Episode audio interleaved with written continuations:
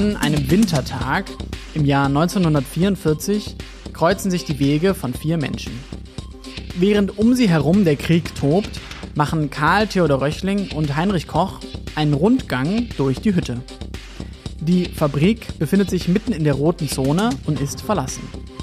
Der Juniorchef ist Erbe des riesigen Eisen- und Stahlwerks. Vor der Stilllegung werden hier Waffen für den Krieg produziert. Auf dem Rundgang treffen sie in einer Lagerhalle auf dem Gelände zwei Männer, Nikolai Bonka und Wassili Djatschenko. Die beiden Entdeckten zücken ihre Waffen und erschießen die Deutschen an Ort und Stelle.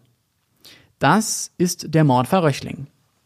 Mein Name ist Jakob Hartung und ihr hört einen Podcast der Saarbrücker Zeitung. Das hier ist die dritte Folge. Falls ihr es nicht getan habt, fangt bitte bei der ersten an. In der haben Inge Plettenberg und ich den Tatort im Stahlwerk angeschaut. Außerdem ging es um Matriona Kalita. Die Frau ist am 17. Dezember 1944 in der Hütte dabei und kann den Vorfall bezeugen.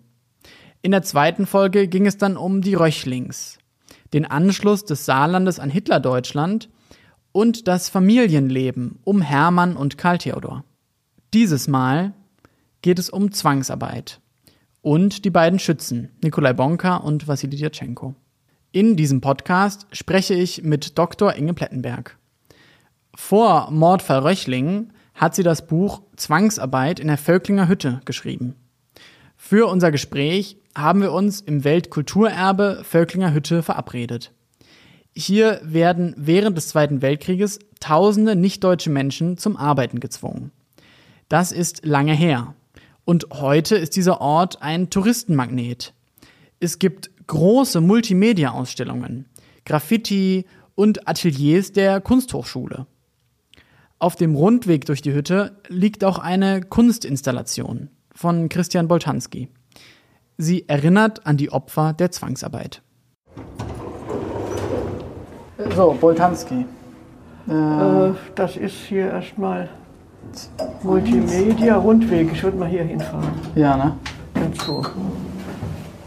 Ja, es ist auf die Dauer doch schon sehr verwirrend, bis man hier den Ja, Weg ich habe mich schon so Ich verlaufen. mich hier regelmäßig. Christian Boltanski wird 1944 in Paris geboren. Sein Vater ist ukrainischer Jude. Die Erinnerung an den Holocaust hat Boltanski geprägt und bis zu seinem Tod hat er gegen das Vergessen gearbeitet. Im Weltkulturerbe hat er einen Erinnerungsort geschaffen, der dauerhaft bleibt. Ein enger Gang führt vorbei an rostigen Archivkästen, auf denen vergilbte Zahlen stehen. In der Mitte des Raums liegt ein aufgetürmter Haufen aus zurückgelassenen Klamotten. Flüsternde Stimmen lesen die Namen von Menschen vor, die als Zwangsarbeiter in der Hütte waren.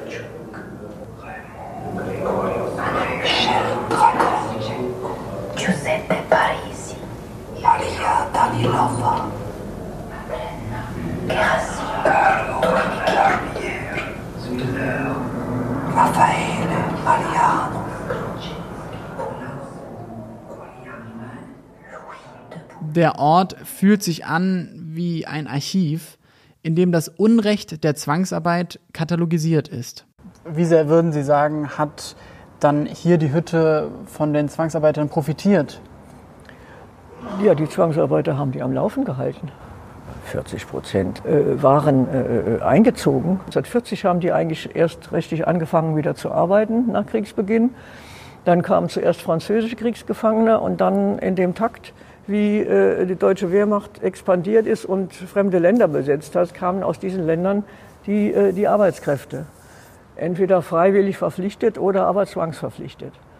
Wenn Leute hierher verschleppt wurden, die haben sicher davor nicht gefragt, bist du Ingenieur oder Nee, also man hat Stahlmann? natürlich versucht, äh, äh, erstmal Bergleute und, und Hüttenarbeiter gezielt äh, zu kriegen, aber die waren ja selbst eingezogen.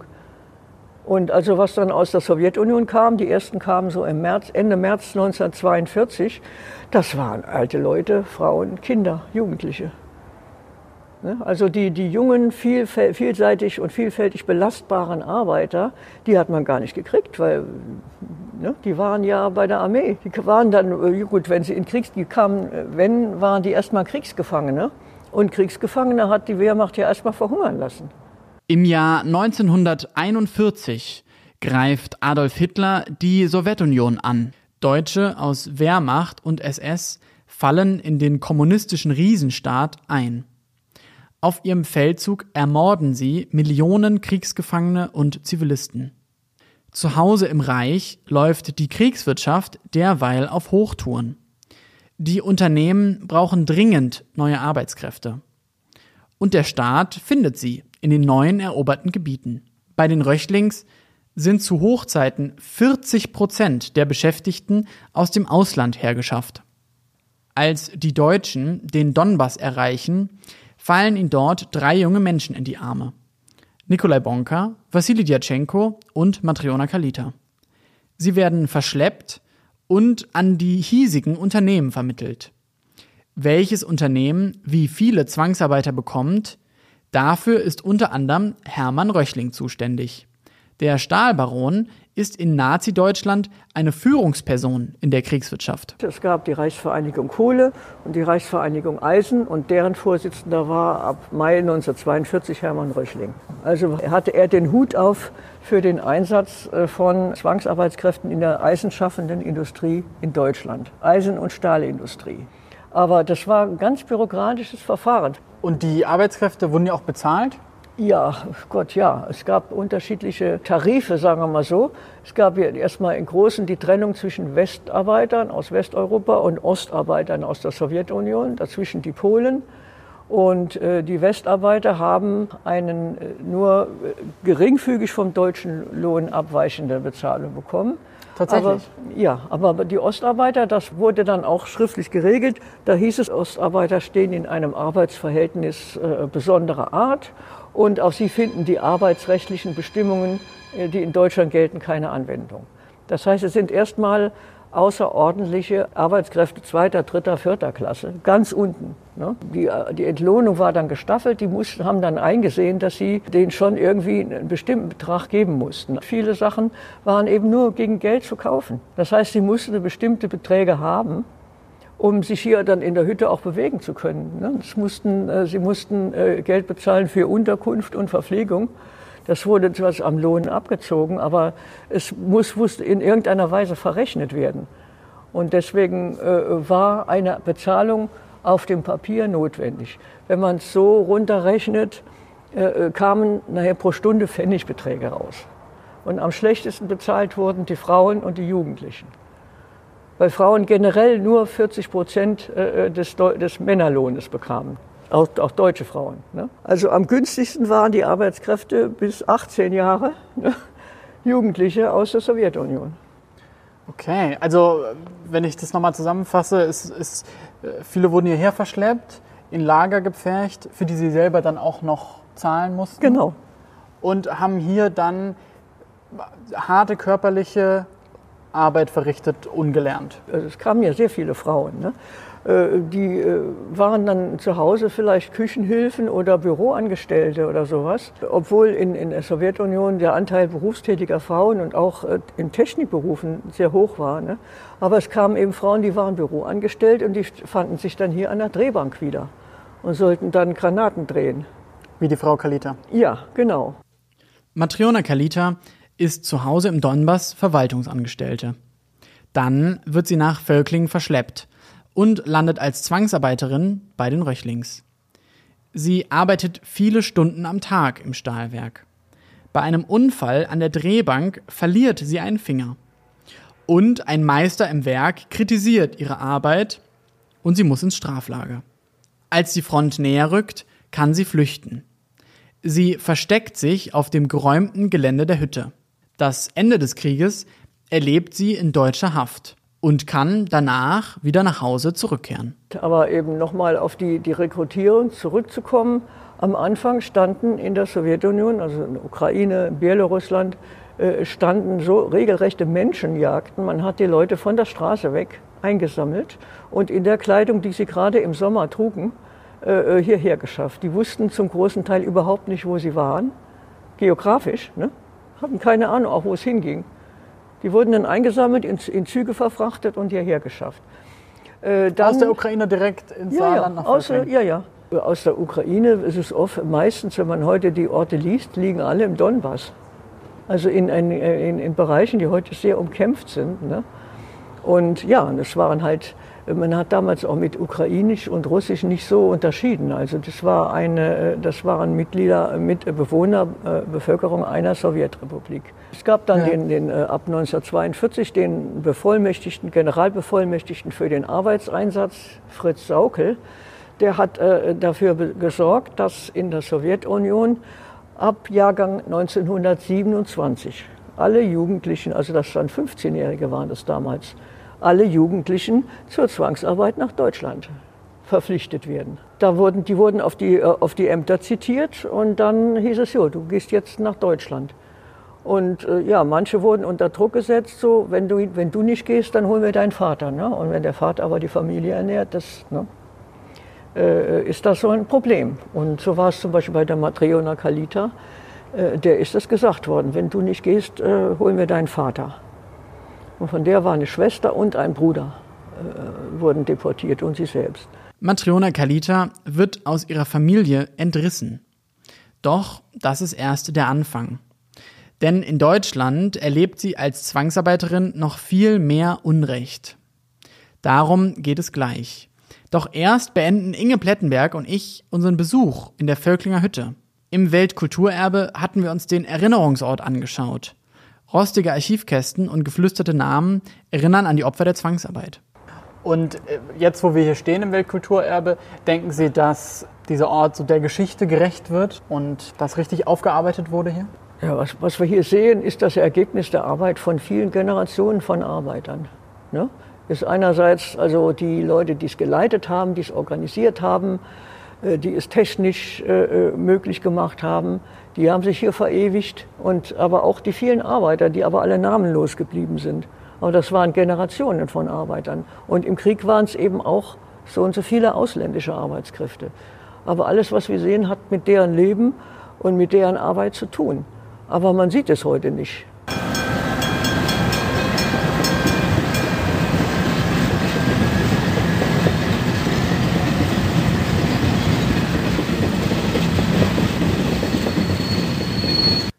Kommen wir nun wieder auf die drei Deportierten zu sprechen. Nikolai Bonka, Matriona Kalita und Wassili Djatschenko stolpern aus dem Zug in ein ihnen fremdes Land, das Saarland.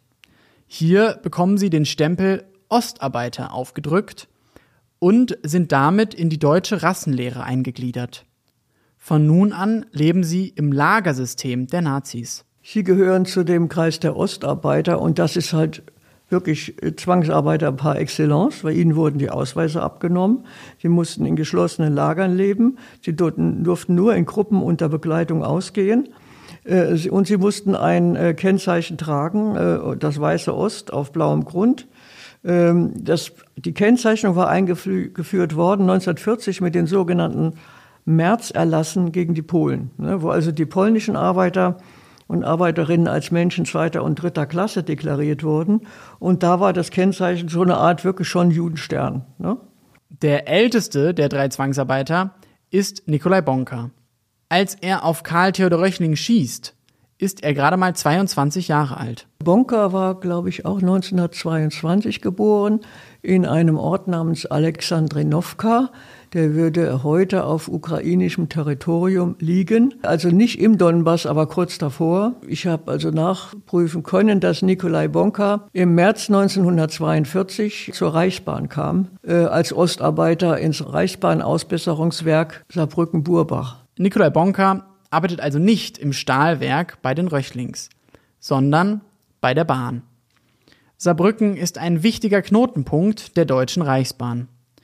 Das Netz hat im Jahr 1942 eine größere Streckenlänge als das von der DB heute. Die Bahn verbindet unter anderem Frankreich mit Auschwitz und den anderen Konzentrationslagern. Nikolai Bonker sieht also bei seiner Arbeit auch viele Todeszüge aus Saarbrücken in Richtung Osten abfahren. In dieser Zeit vernetzt sich Nikolai Bonker mit anderen Zwangsarbeiterinnen und Zwangsarbeitern. Gemeinsam planen sie Widerstand gegen ihre Unterdrücker. Äh, Nikolai Bonka war Mitglied einer Widerstandsgruppe im Reichsbahnausbesserungswerk in äh, Saarbrücken-Burbach. Also er hatte offenbar Kontakte zu dieser Widerstandsgruppe. Wir sprechen später noch einmal über diese Widerstandsgruppe der Zwangsarbeiter. Nikolai Bonka arbeitet bei der Deutschen Reichsbahn. Als die Front das Saarland erreicht, entkommt er seiner Gefangenschaft. Im Dezember 1944 versteckt er sich auf dem Hüttengelände. Mit dabei ist auch eine andere Zwangsarbeiterin. Bonka hat mit dieser Frau eine gemeinsame Tochter. Die ist erst wenige Monate alt. Dann wird die junge Familie entdeckt. Nikolai Bonka zögert nicht lange und erschießt Karl Theodor Röchling und Heinrich Koch. Doch Bonka verübt die Tat nicht alleine. Der andere Schütze heißt Wassili Djatschenko. Äh, Wassili Djatschenko war Jahrgang 1925 oder 26, also noch sehr jung. Also Bonka war 22 und er war 19, oder? Ja, ja, war 19 Jahre alt. Äh, der Herkunftsort ist Bjelgorod im Kreis oder Gebiet Sumy. Das liegt genau auf der Grenze zwischen dem, dem Territorium der ukrainischen Sowjetrepublik und der russischen Föderation. Genau auf der Grenze. Also das ist ja dann, äh, kann man jetzt wegen, wäre er jetzt heute Ukrainer oder wäre er Russe, kann man so ohne weiteres jetzt nicht sagen. Mhm. Aber über den weiß ich sonst gar nichts. Aber auf jeden Fall, Fakt ist, dass sie sich versteckt haben in, äh, auf dem Gelände der Hütte. Und können Sie ausschließen, dass einer oder beide in der Hütte selbst gearbeitet haben? Das kann ich ausschließen. Da habe ich keinen, also es gibt ja ausführliche Personenlisten, habe ich, äh, kann man ausschließen. Wir wissen also nicht viel Konkretes über die beiden Schützen. Nikolai Bonka und Wassili Djatschenko sind beide sehr jung und kommen aus russisch-ukrainischen Gebieten. Sie werden verschleppt und landen im Saarland. Im Krieg geraten sie in ein System, in dem furchtbare Verbrechen an der Tagesordnung sind.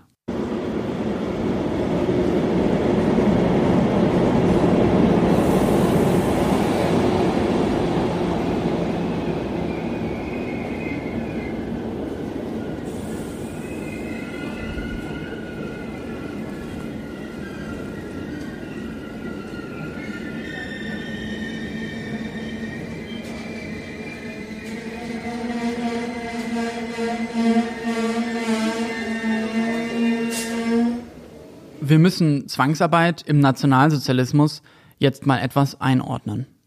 Im Krieg ist sie überall. Doch Zwangsarbeit gibt es schon von Anfang an, dem Jahr 1933. Direkt nach Hitlers Aufstieg zum Reichskanzler stehen bereits die ersten Konzentrationslager. Dort werden Menschen zum Arbeiten gezwungen und dabei von der SS überwacht. Das ist eine Truppe aus gewaltbereiten Frauen und Männern. Auf der Uniform prangt ihr Erkennungszeichen. Der Totenkopf. Sie terrorisieren jeden, den sie in die Finger bekommen. Ihr Chef ist Heinrich Himmler. Der SS-Führer verwaltet die Lager und häuft dabei immer mehr Macht an. In den Jahren des Friedens ist das Lagersystem noch verhältnismäßig klein ist fast nie mehr als 50.000 Menschen am Tag. Doch 1939 beginnt der Krieg und das Lagersystem wandelt sich. Es wird größer.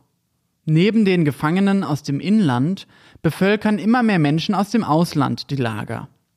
Dort erleiden sie Zwangsarbeit und Terror. Noch gibt es keine Massenvernichtung. Das ändert sich aber im Jahr 1941. Bis zu diesem Zeitpunkt scheint Adolf Hitler alles zu gelingen. Deutschlands Wirtschaft boomt. Das Reich ist riesig und sogar der Erbfeind Frankreich geschlagen. Dann überfällt der Führer die Sowjetunion. Es ist ein Vernichtungskrieg.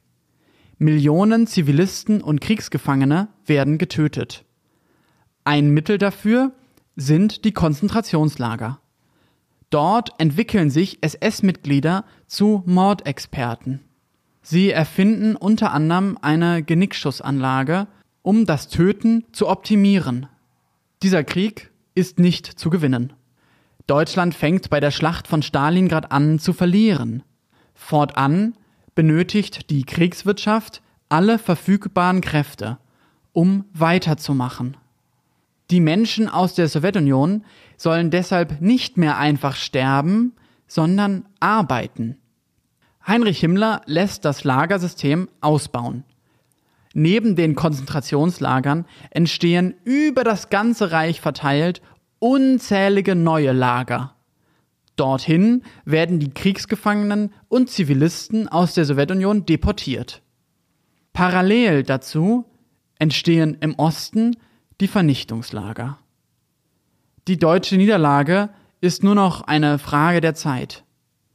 Deshalb wendet sich Adolf Hitler bis zum Schluss seinem Lebensziel zu.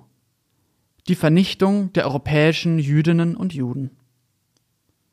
Das Lagersystem entwickelt sich im Krieg also gleichzeitig in zwei Richtungen. Züge, voll beladen mit jüdischen Deportierten, fahren nach Osten in Richtung der Vernichtungslager. Auschwitz, Treblinka, Sobibor. Die gleichen Züge kommen voll beladen mit Arbeitsdeportierten in den Westen zurück. Im Nationalsozialismus hängen Zwangsarbeit und Tod eng zusammen. Doch wie unterscheidet sich Zwangsarbeit in den Konzentrationslagern nun von der Zwangsarbeit in privaten Betrieben, wie den Röchlingschen Eisen- und Stahlwerken? Ja, also die Gemeinsamkeit besteht ja erstmal darin, dass es beides äh, Instrumente der Kriegsführung sind. Das ist das Gemeinsame. Aber ansonsten hört es da auch auf. Äh, in den Konzentrationslagern hat die SS ihr Programm Vernichtung durch Arbeit äh, durchgezogen. Und äh, ja, das heißt, die Leute wurden einfach tot gearbeitet. Das war aber ganz andere Verhältnisse als in einem zivilen Betrieb wie der Vöcklinger Hütte. Äh, bei den SS war es so, dass das Wirtschafts- und Verwaltungshauptamt der SS äh, diese Häftlinge, KZ-Häftlinge, vermietet hat an die einzelnen Unternehmen. Und äh, im Laufe der Jahre wurde ja die Arbeitskraft immer knapper, immer knapper. Und dann hat man eben auch die Arbeitskraft der KZ-Häftlinge versucht, etwas ökonomischer und rationeller äh, einzusetzen. Aber im Prinzip äh, äh hat, galt das so, äh, gab es eine Berechnung der SS, die ist in den Akten des Nürnberger Prozesses, äh, äh ist die äh, rausgekommen, eine Berechnung, dass ein KZ-Häftling in durchschnittlichen neun Monaten Verweildauer etwa 1500 oder 1200 Reichsmark einbringt an Gewinn inklusive Verwertung seiner Leiche. Knochen, Haare, Zähne und so weiter. Das war der Verwaltung schon, die hatten sich das so ausgerechnet. Ja, das war die Rentabilitätsberechnung der SS. Und äh, da war äh, klar, man hat also vor dem Krieg auch wurden ja, äh, wurde ja die Opposition in KZs gesperrt und die, die mussten auch schon Zwangsarbeit leisten. Und das Ziel war halt, die dann dadurch zu Tode zu bringen. In Mauthausen war es auch so, dass man die KZ-Häftlinge dort also ziemlich sinnlose Arbeiten hat verbringen lassen. Man hat sie nämlich so, ein, so, eine Todestreppe rauf und runter geschickt mit dicken Felsbrocken, die sie schleppen mussten. Das hatte gar kein Ziel, weil der oben angekommen muss sie wieder runtertragen. Äh, das war reine, äh, reine Abnutzung von Körperkraft und Ruin von, von Körperkraft. Im Lager Sachsenhausen war es so, da gab es eine Teststrecke, an der waren Schuhfirmen beteiligt, unter anderem die Firma Romica. Äh, die hatte da einen Parcours mit verschiedenen Bodenbelägen. Ne? Asphalt, grober Schotter, Sand, Kies und so weiter. Und da mussten dann die Häftlinge so acht Stunden lang mit bestimmtem Schuhwerk, was getestet wurde, dann drüber laufen. Das war also für Wehrmachtszwecke, man wollte dann äh, das belastbarste Schuhwerk ermitteln. Und das wurde mit Hilfe von Häftlingen gemacht, die eben diese Teststrecke so lange ja, bewandert haben, bis sie tot waren. Röchling hat äh, seine Arbeitskräfte nicht vom Wirtschafts- und Verwaltungshauptamt der SS be be bezogen, seine Zwangsarbeiter, sondern hat sie beim Arbeitsamt beantragen müssen. Dann haben die Stellen untereinander, haben dann äh, geklärt, du bekommst so und so viel, du bekommst so und so viel. Aber das fiel nicht immer so zugunsten von Röchling aus. Ne? Und da war also ziemlicher Konkurrenzkampf im Gange. Aber auf jeden Fall diese Abläufe und, und, und Stellen waren ganz andere. Und es war ganz klar, diese Arbeitskräfte, so knapp wie die Arbeitskräfte waren, die sollten arbeiten. Ne? Und zwar möglichst lange. Und die sollten eben helfen, den Krieg zu gewinnen. Und das heißt, sie sollten, man muss da schon ein Minimum tun, um sie, um diese Arbeitskraft zu erhalten und zu reproduzieren. Also das hat ja sogar der Generalbevollmächtigte für den Arbeitsansatz Fritz Saukel in seinem Programm festgestellt, jede Maschine braucht Wartung. Wie viel mehr erst ein Mensch? Das ist jetzt nicht reiner Humanismus, sondern darin ist ganz klar ausgesagt, wir brauchen diese Leute, wir brauchen dieses Material und mit dem muss bitte äh, sorgfältig umgegangen werden, damit es nicht vorzeitig zu Schaden kommt. So, und das ist äh, zunächst mal was anderes als Vernichtung durch Arbeit vom Grundkonzept her. Genau, und äh, ich glaube, das ist, was immer mir so schwer fällt nachzuvollziehen, dass das nebeneinander existiert hat. Dass auf der einen Seite Arbeitskräfte durchaus gesehen wurden als schützenswert, äh, wir brauchen die Leute, und aber auf der anderen Seite mussten sie eben auch Arbeit verrichten, wo ganz viele gestorben sind und es überhaupt gar nicht in Anführungszeichen ökonomisch ja. vonstatten ging. Die Zwangsarbeit im Nationalsozialismus sieht also sehr unterschiedlich aus. Es gibt sie in den großen Konzentrationslagern wie Mauthausen, Sachsenhausen und Auschwitz. Dort sterben viele Menschen sehr schnell. Doch im Krieg zerfranst das System. Überall entstehen neue Lager. Das Regime richtet mehr als 44.000 Lager ein, um Menschen zu inhaftieren. Und dann sind die ausländischen Zwangsarbeiterinnen und Zwangsarbeiter überall. Also nicht nur Röchling und äh, in der Hütte für die Kriegswirtschaft äh, waren Zwangsarbeiter benötigt. Wo denn noch? Ja, in, in allen Betrieben. Also zum Beispiel große, äh, ja natürlich die Saarbergwerke waren ein, äh, ein Unternehmen, wo viele, viele Zwangsarbeiter tätig waren, aber dann überwiegend sowjetische Kriegsgefangene. Äh, dann die Landwirtschaft und äh, kommunale äh, Stellen, also Städte und Gemeinden äh, die, in der Verwaltung? Ja, ja, das nicht in der Stadtverwaltung, äh, da vielleicht als Putzkräfte oder so, aber im Transportwesen, ne? Straßenbau, Wegebau, Räumarbeiten ne? nach Bombenangriffen und so weiter. Okay, also eine große Menge neuer Arbeitskräfte, Menschen, die hierher gekommen sind. Und viele Stellen offensichtlich, wo sie arbeiten konnten. Gab es da einen Wettbewerb um die Arbeitskräfte? Ja, also die, die, die, Verfügbarkeit von Arbeitskräften entschied darüber, über, ob, ob ein Betrieb diesen Krieg überlebte oder nicht. Und gut, es musste eine Kriegswichtigkeit nachgewiesen werden. Und wenn die nicht nachgewiesen wurde, musste der Betrieb stillgelegt werden. Und dann gab es also schon so Propagandaplakate, dieser Betrieb ist geschlossen für den Sieg. Ne, die gab es dann. Das war dann vor allen Dingen 1944, äh, spitzte sich das zu. Und also zum Beispiel die, die, die Pirmasensor Schuhindustrie hat damals sehr zu leiden gehabt. Da wurden viele Betriebe zu, zugemacht, sehr zum Leidwesen des Gauleiters, der ja ein Pfälzer war. Dann war es zum Beispiel so, dass, dass äh, natürlich Gaststätten äh, Mühe hatten, ihre Kriegswichtigkeit nachzuweisen. Die haben dann ihre Nebenzimmer und Wirtshaussäle äh, zur Verfügung gestellt als Unterkünfte für äh, Zwangsarbeiter, für zivile Arbeitskräfte ne, aus dem Ausland, Franzosen und so weiter. Aber der Gaststättenbetrieb war dann geschlossen? Ja. Also nicht alle, deine Kneipen waren schon irgendwie auch wichtig. Ne? Aber äh, naja, es gab so etliche, die dann dadurch äh, überlebt haben, dass sie eben das, äh, also als Unterkünfte sich umfunktioniert haben. Und wie sah dann das Leben der Zwangsarbeiter aus hier? Ja, also es gab, nach Werkschutz bestand Lagerpflicht. Das heißt, alle ausländischen Arbeiter sollten in Lagern wohnen. Allerdings äh, gab es einen großen Unterschied, einmal zwischen großen eingezäunten Barackenlagern und äh, Wirtshaussälen, Schulsälen, Turnhallen und so weiter, also Massenquartieren in solchen Einrichtungen. Und äh, kann jetzt über den Daumen gepeilt sagen, die Franzosen waren und die Westarbeiter waren also mehr in diesen zivilen Massenquartieren untergebracht. Wie und, Gaststätten und so. Ja, in Gaststätten. Und die äh, Russen und die Ukrainer, die Sowjetukrainer in äh, geschlossenen Lagern. Insgesamt hat es in Völklingen mindestens 43 Lager gegeben. Und das hat mich so irgendwie doch überrascht, wenn man sich überlegt, was man gelesen und gehört hat an furchtbaren Dingen über diese Zeit, dass es sich konzentriert zeitlich vom Frühjahr 1942 bis Ende äh, 1944. Noch nicht mal drei Jahre. Im, im Saarland? Im, im, bei Röchling. Bei Röchling.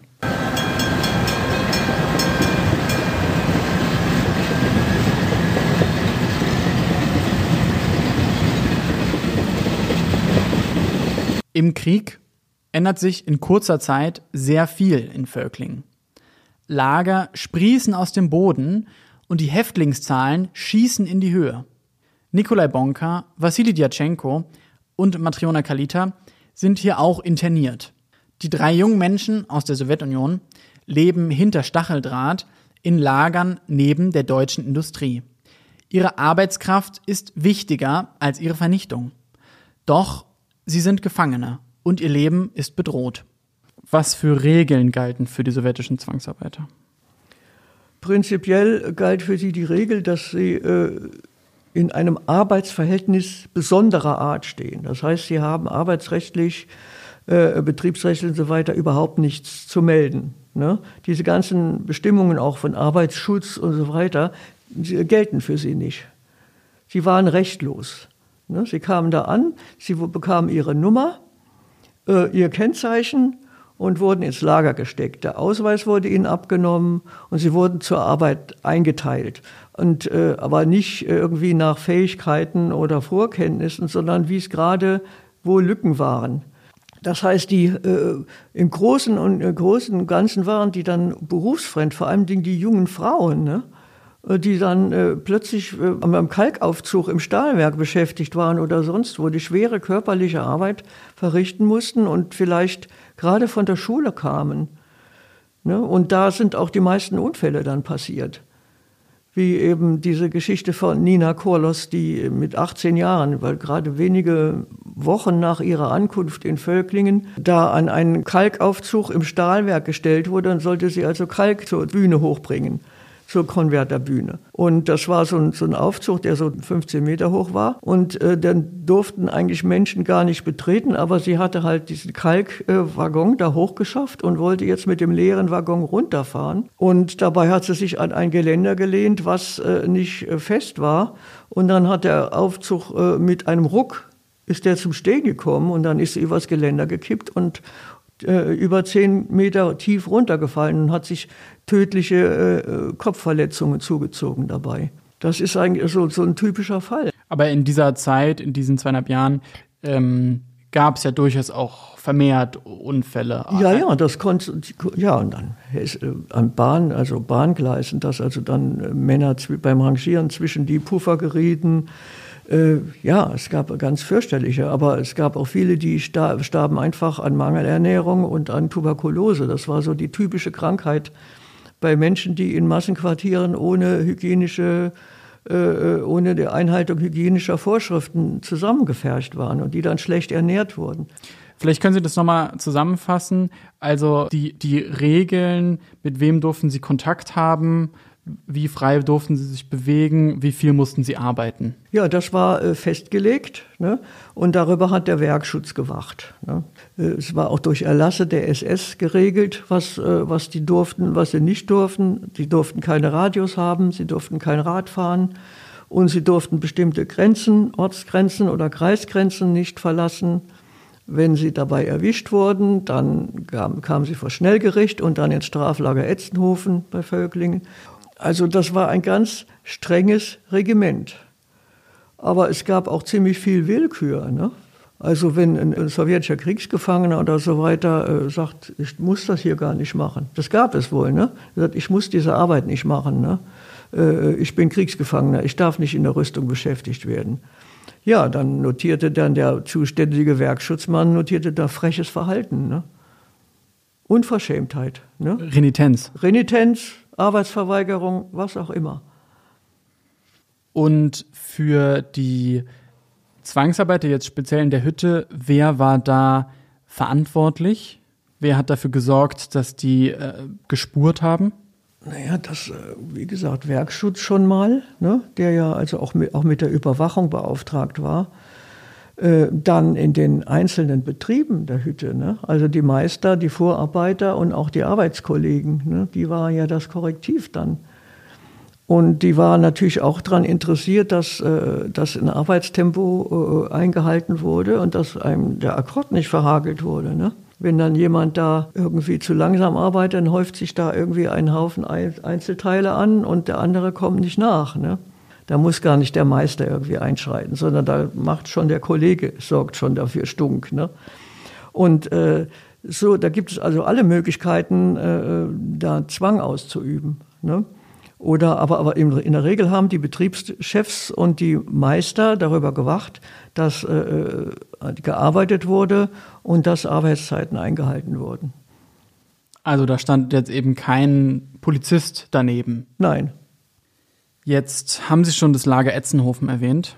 Ich habe da schon mal drüber gesprochen, dass äh, eben es äh, ein Schnellgericht bei, äh, bei Röchling gab und äh, dass dieses Schnellgericht in schnell, im Verfahren am Fließband vor allen Dingen französische und äh, sowjetische Zwangsarbeiter und Zwangsarbeiterinnen wegen verschiedenster Verfehlungen von der Bummelei bis zur Arbeitsverweigerung in das Straflager Etzenhofen eingewiesen hat.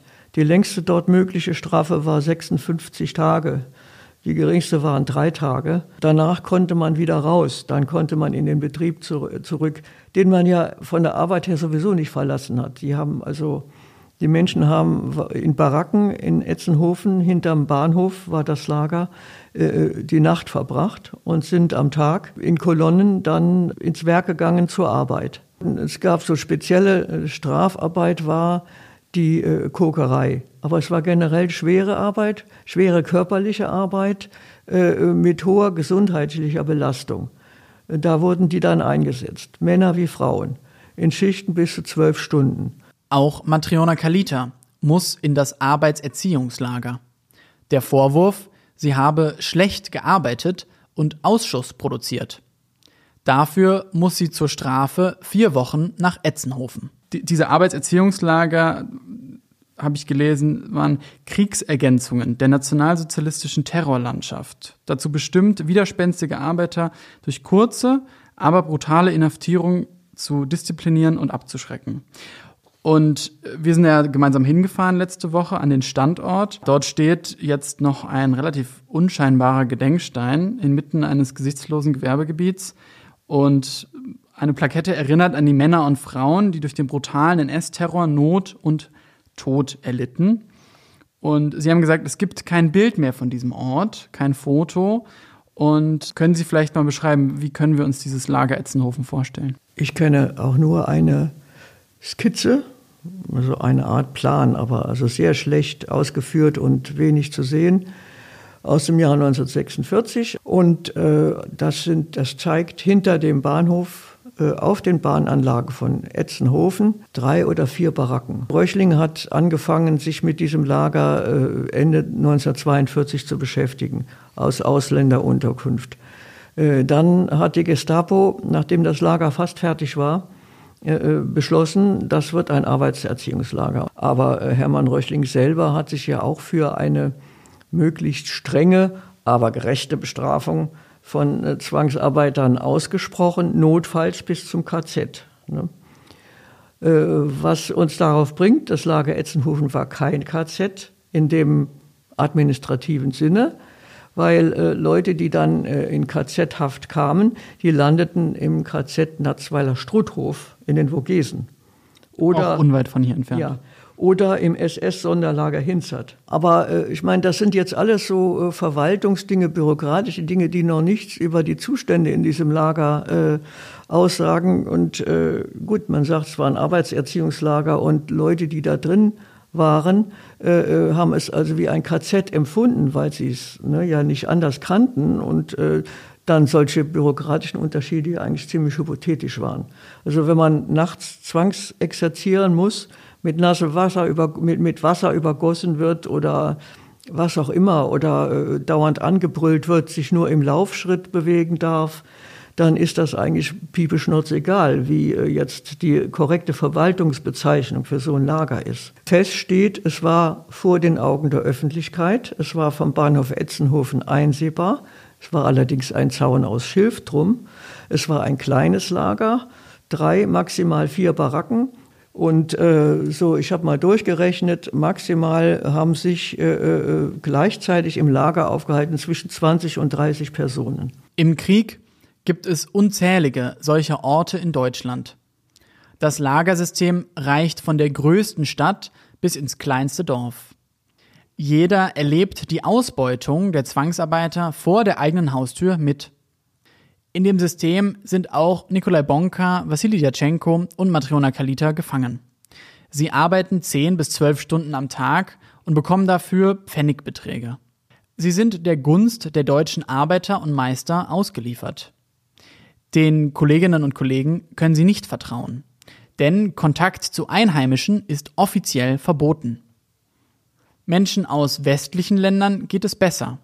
Sie sind in umfunktionierten Gaststätten untergebracht. Doch Zwangsarbeiterinnen und Zwangsarbeiter aus dem Osten leben zusammengepfercht mit tausenden anderen in Barackenlagern.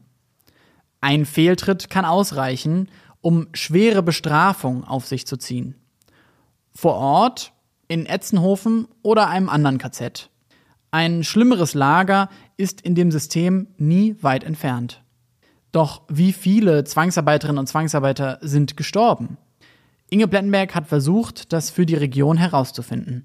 Ja, und mich würde dann eben interessieren, wie viele Zwangsarbeiter ins Saarland kamen und wie viel danach den Krieg äh, überlebten und wieder nach Hause zurückkehren konnten. Also ich habe das mal grob zusammengerechnet für das Gebiet der Sa des Saarlandes und der Pfalz, also der sogenannten Saarpfalz, so um die 70 bis 80.000 Ausländer. Äh, und die größten Gruppen in diesem, unter diesen Ausländern waren halt die sowjetischen Zwangsdeportierten und Kriegsgefangenen und die Franzosen. In Völkling insgesamt waren 12.000 Ausländer und davon allein 4.000 Franzosen und 4.000 Sowjetarbeitskräfte. Wie viele sind dann in diesem System hier als ausländische Arbeitskräfte ähm, gestorben? Kann ich jetzt auch nur dadurch beantworten, dass ich Sterberegister durchgehe und äh, dann die Gräber auf saarländischen Friedhöfen zähle. Die sind ja geschützt, die dürfen, dürfen ja nicht eingeebnet werden. Und äh, da komme ich also grob gerechnet auf etwa äh, zwischen zwei und zweieinhalbtausend. Okay. Aber wenn Sie dann jetzt diese zwei Zahlen gegenüberstellen, einmal 70 bis 80.000, die hierher verschleppt wurden größtenteils und zweieinhalbtausend Tote, dem ist dann ja zu entnehmen, dass schon der überwiegende Teil dann auch zurückkehren konnte. Zumindest mal überlebt hat. Äh, ein äh, Teil, also bei den äh, die Franzosen und so, also die sogenannten Westarbeiter ist ja klar, die sind einfach zurück nach Hause. Äh, bei den äh, Deportierten aus Osteuropa die wurden dann zu sogenannten Displaced Persons, also entwurzelte Personen, wenn man das wörtlich übersetzt. Und äh, die wurden äh, durch die Amerikaner 1945 schon in Lagern zusammengefasst. Es ist also schwer zu sagen, wie viele der Menschen aus dem Osten wieder zurück in ihre Heimat gegangen sind. 80.000 Menschen werden in die Region deportiert. 2500 sind nachweislich hier gestorben die meisten wegen unmenschlichen Zuständen in den Lagern und fehlender medizinischer Versorgung. Es gibt jedoch eine große Dunkelziffer bei den Toten. In dem unübersichtlichen Netz aus Lagern und Transportwegen wird längst nicht jeder Tote dokumentiert. Als der Staat zerfällt, bricht auch das Lagersystem in sich zusammen. Konzentrationslager werden geräumt und Gefangene auf Todesmärsche geschickt. Zeugen werden gezielt ermordet und Unterlagen zerstört. Und äh, jetzt zum Abschluss noch ähm, eine persönliche Frage. Sie haben sich ja wirklich sehr viel mit Zwangsarbeit beschäftigt und das ist häufig eine Geschichte auch von Leid und Tod. Und ja, wie haben Sie das, wie haben Sie das ausgehalten? Hat das Spuren hinterlassen? ja, Spuren hinterlässt sowas. Und ich muss sagen, ich äh, empfinde jetzt keinen Leidensdruck mehr. Also ich, am Anfang habe ich halt äh, auch gedacht, äh, mein Gott, das hat doch keiner überlebt. Dachte ich, da ist keiner lebend rausgekommen, aber das stimmt nicht. Es sind die, äh, ja, die meisten sind lebend rausgekommen. Das muss man einfach sagen. Und äh, ohne dass man jetzt jede, jedes Menschenleben zählt und ohne dass man nur anfängt aufzurechnen. Aber äh, das ist, muss man schon sagen, dass die Zahl der, äh, der Umgekommenen weit äh, unter der Zahl der Überlebenden liegt. Und von daher funktioniert äh, diese gleiche Vernichtung durch Arbeit in den äh, saarländischen Betrieben, in den Bergwerken und in, der, in den Hütten das funktioniert nicht. Das kann man einfach nicht sagen. Der Einsatz der Zwangsarbeiter dort war keine Vernichtung durch Arbeit. Die hat anders stattgefunden. Okay, und das hat Ihnen geholfen, sich dann davon auch emotional zu distanzieren? Ja, ich habe versucht, mich da äh, das auch nicht zu nah an mich rankommen zu lassen, weil ich meine, das ist äh, das Leben geht ja weiter und, und man beschäftigt sich ja auch noch mit vielen anderen Dingen. Wenn Sie also als journalistisch tätig sind, dann haben Sie auch noch andere Themen nebenher und dann müssen Sie von einem zum anderen springen. Und das geht dann nicht, dass Sie das alles mitschleppen. Ich habe aber im, im Lauf der Zeit ist mir diese Empörung abhanden gekommen, die man oft sieht bei Leuten, die sich zum ersten Mal damit beschäftigen. Also ich bin äh, irgendwie gehalten, mich an die Quellen zu halten und äh, eine ja, etwas distanzierte Position einzunehmen, um alles von verschiedenen Seiten zu sehen oder sehen zu können.